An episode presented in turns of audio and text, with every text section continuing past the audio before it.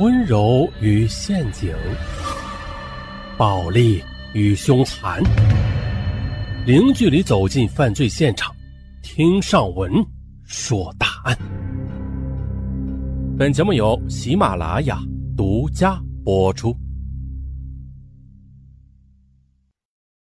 本期大案：为爱痴狂的疯狂大盗，他是一个来自京城的盗王。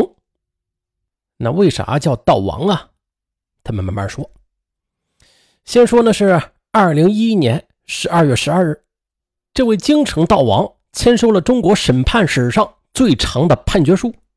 北京市第一中级法院做出了这份三百四十五页的判决书，共二十万字。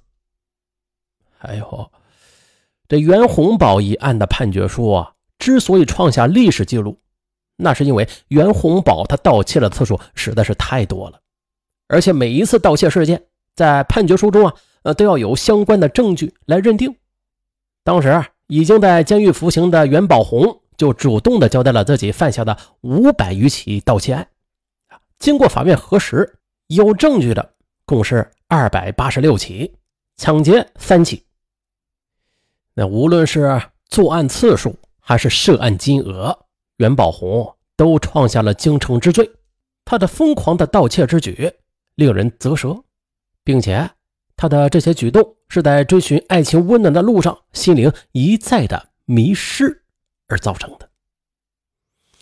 袁宝红曾经是因为偷窃三进宫，而这次却是因为涉嫌绑架抢劫而入的狱。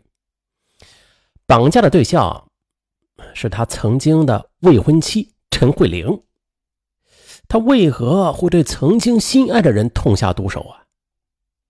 原来，未婚妻陈慧玲选择和他分手时，曾经决绝地说：“我给了你机会，你没有珍惜，我们分手吧。”此话就像是一道闪电，把袁宝红的心击的是支离破碎。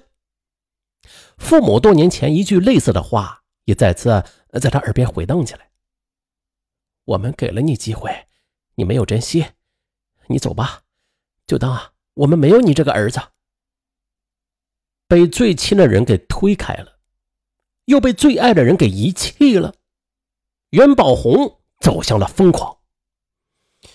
袁宝红的父母为何要与他断绝关系呀？这未婚妻为何要离他而去啊？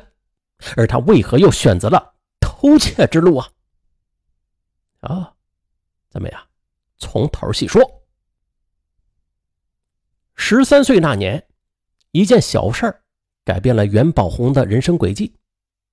之前，他的生活贫穷而快乐，父母是个普通职工啊，全家人呢过着节俭的生活。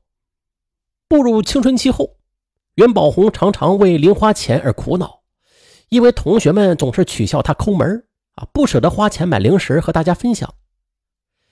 同学们的嘲笑和疏离，就让袁宝红十分的窘迫。为了挽回自尊，他就开口向母亲要钱。但是母亲听完袁宝红要钱的理由之后，就责怪他太好面子了，乱花钱，就没有给他钱。可是袁宝红已经许诺要请好友吃零食，如果不予以兑现，他就会背上不守信的恶名。袁宝红激情之下，就趁着父母不注意，从他的包里啊偷走了十块钱。他用这笔钱请同学们吃冰棍、喝汽水，扮演了一回慷慨的大哥。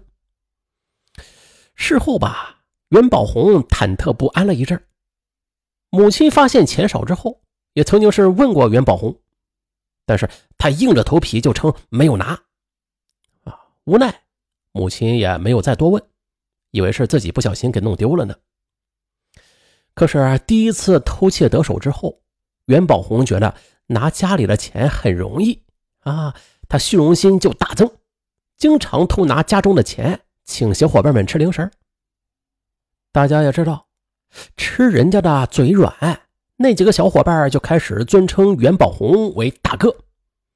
后来，袁宝红的父母见家中的钱总是莫名其妙的减少，心里也明白是袁宝红拿的，但是袁宝红就是不承认。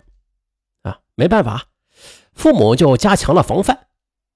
后来袁宝红费尽心思，还都找不到父母的钱的藏匿处，这让他郁闷了好一阵但是还是不敢开口向父母要钱啊，更不敢和父母说自己的情况，只是为了维持老大的地位，袁宝红就开始从家贼向外贼转变而去了。有一回呀，他瞅准邻居家没有人的空隙，悄悄的翻窗进入邻居家，成功盗得财物。随后，他带着一帮小伙伴把钱挥霍的是一干二净。尝到甜头了，就一直盗窃。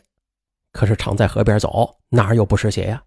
这不，不久之后，在一次入室行窃中，袁宝红被事主抓了个现行，因此被劳动教养两年。啊，从少管所出来之后，袁宝红的父母对儿子特别失望。儿子稍微有一点过错，就对他非打即骂。父母粗暴的教育方式。就引起了袁宝红的反抗，他索性破罐子破摔，重新又操起了行窃的老本行。很快，年近十四岁的袁宝红又一次被抓了，并且被判处有期徒刑六年。在狱中，袁宝红结识了几个同样因为盗窃判刑的狱友，得知袁宝红平时啊都是做的一些呃鸡鸣狗盗的小案子。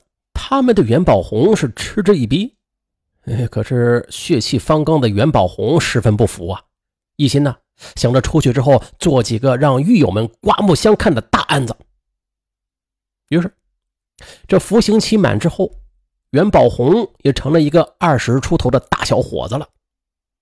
父母虽然是恨铁不成钢吧，但还是给袁宝红找了份工作，并且也是煞费苦心的四处托人给撮合。给他娶了个媳妇儿，希望他能够定下心来好好生活。但是长期混迹江湖的袁宝红，他不曾上过多少学，也不懂得人际交往，又加上之前的斑斑劣迹，就常常的遭到同事们的指指点点，这就让他十分不爽。而且呀，他也是早就习惯了出手阔绰的生活，而现在呢，他辛辛苦苦挣来的工资却是很微薄。袁宝红的心里就再度失衡了。为了迅速致富啊，他又是共济重犯，就以加班为名，瞒着家人四处行窃。可是这莫伸手啊，伸手必被捉。一九九六年，袁宝红又一次失手被抓了，被判处有期徒刑八年。好吧，两年、六年、八年。袁宝红第三度进宫时。他是收到了妻子的离婚协议书。妻子不仅坚持与袁宝红离了婚，而且还带走了儿子，回了四川老家，是彻底断绝了与袁家的所有联系。儿子不争气，媳妇也跑了，呵呵，连掌上明珠般的孙子也被人带走了。袁宝红的父母气愤交加，父亲一气之下公开放言。我没有袁宝红这个儿子，从此以后啊，我跟他断绝父子关系。亲友将这一切告知他时，袁宝红泪如雨下。袁宝红的母亲也是连气带急，一病不起。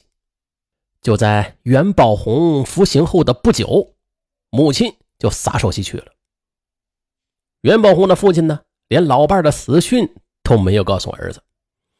因为他已经对袁宝红是失望至极，就当真的是没有这个儿子。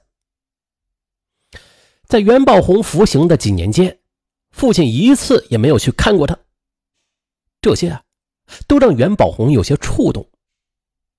他决定洗心革面，痛改前非。为了能够早日回家孝敬父母，在服刑期间，他表现积极，获得了一年半的减刑。二零零二年十月，袁宝红结束了刑期。然而，当袁宝红兴冲冲的回家时，父亲却坚决的将他拒之门外。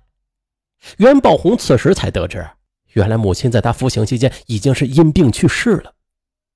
听到母亲的死讯，袁宝红泪如雨下，心如死灰。袁宝红在伤心之余，就想联系前妻，去看望久未见面的儿子。可是他根本就联系不上。前妻的父母怕袁宝红干涉女儿的新生活，就不肯提供其联系方式。袁宝红心情特别沮丧，只得暂时的租住了一间简陋的民房住下了。爱的人都离开了，有家无法回，唯一的亲人又要断绝关系。袁宝红觉得自己就像是一株浮萍，不知道要飘向何处。